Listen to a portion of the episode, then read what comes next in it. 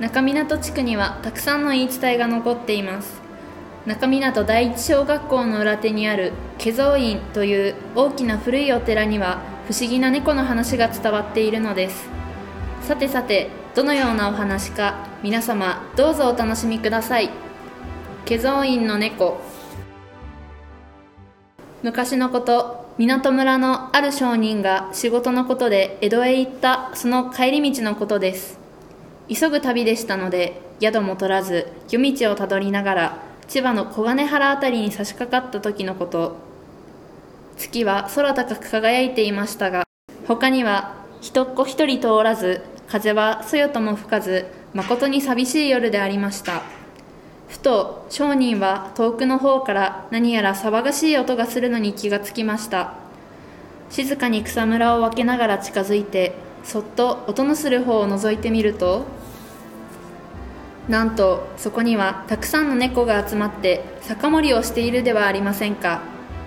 笛を吹く猫鼓を打つ猫踊る猫。商人が見ていると一匹の猫が大きな声でしかも人間の言葉で叫びました。ダメだダメだ。やめろやめろ。どうにも調子が合わねえや。下入りの銭もん猫は来ねえのか。というのです。ちょうどその時一匹の猫が到着しました。おお今来たよ。ひどく今夜遅かったな。なーにちょっと祝い事があってよ。ごちそうが熱くて食えねえんでそんで遅くなっちまったんだ。うん。じゃおっぱじめっか。とまた騒ぎが始まりました。しばらくするとまた一匹の猫が。ダメだダメだ。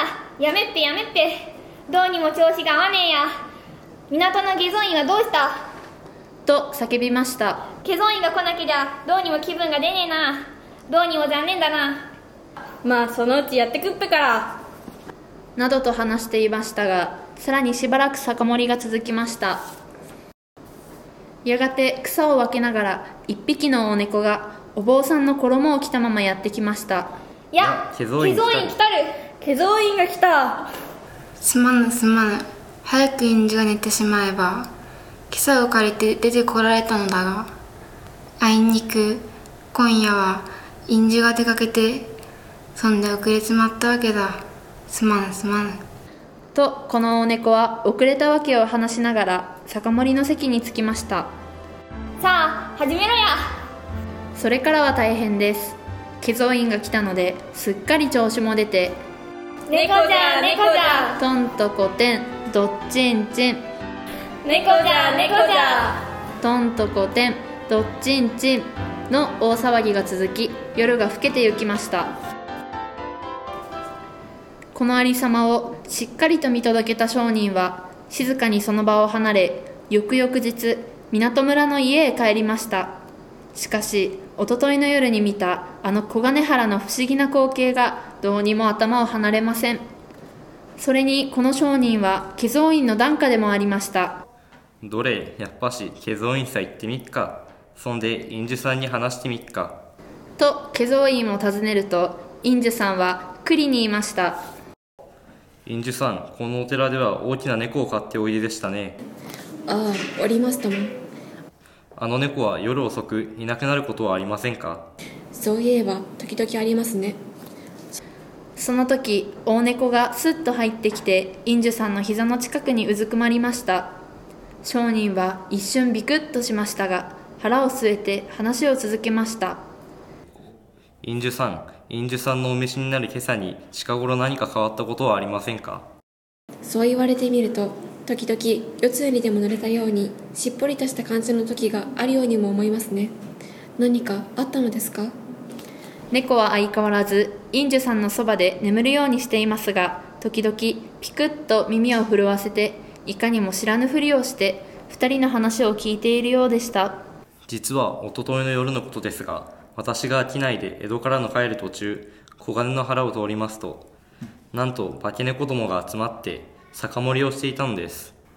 奴らははっきり人間の言葉で化蔵院が来ないとどうにも調子が合わねえななんて言っておりました。しばらくして今朝起きた大きな猫がやってきて他の猫たちは「いや化蔵院来たる」とと喜んでそれからはどんちゃんどんちゃんの大騒ぎでしたとおとといの夜の出来事を詳しく話したのでした。インジュさんは商人の話にじっと耳を傾けていましたが話が終わるとおとといの夜黄金の原で酒盛りをしていた猫はこれでしょうと傍らの猫を指して言いました。その途端猫は眠っていた細い目をパッと開きポーンと飛び去って見えなくなりました。その後インジュさんと商人が今朝を調べてみますとその裏には猫の毛がたくさんついていたということです。またその大猫は2人の前を飛び去ってからは人の前にその姿を現さなかったということです。今は可愛い猫がいます。この紙芝居は中港中勝田一中の美術部と地元のお子さんから大人までの有志の皆さんで書いたものです。書き手の思いをこのたくさんの足音のハンドペインティングに込めました。この作品がいつまでも皆様に愛されることを願いながらこの話の幕を閉じたいと思います。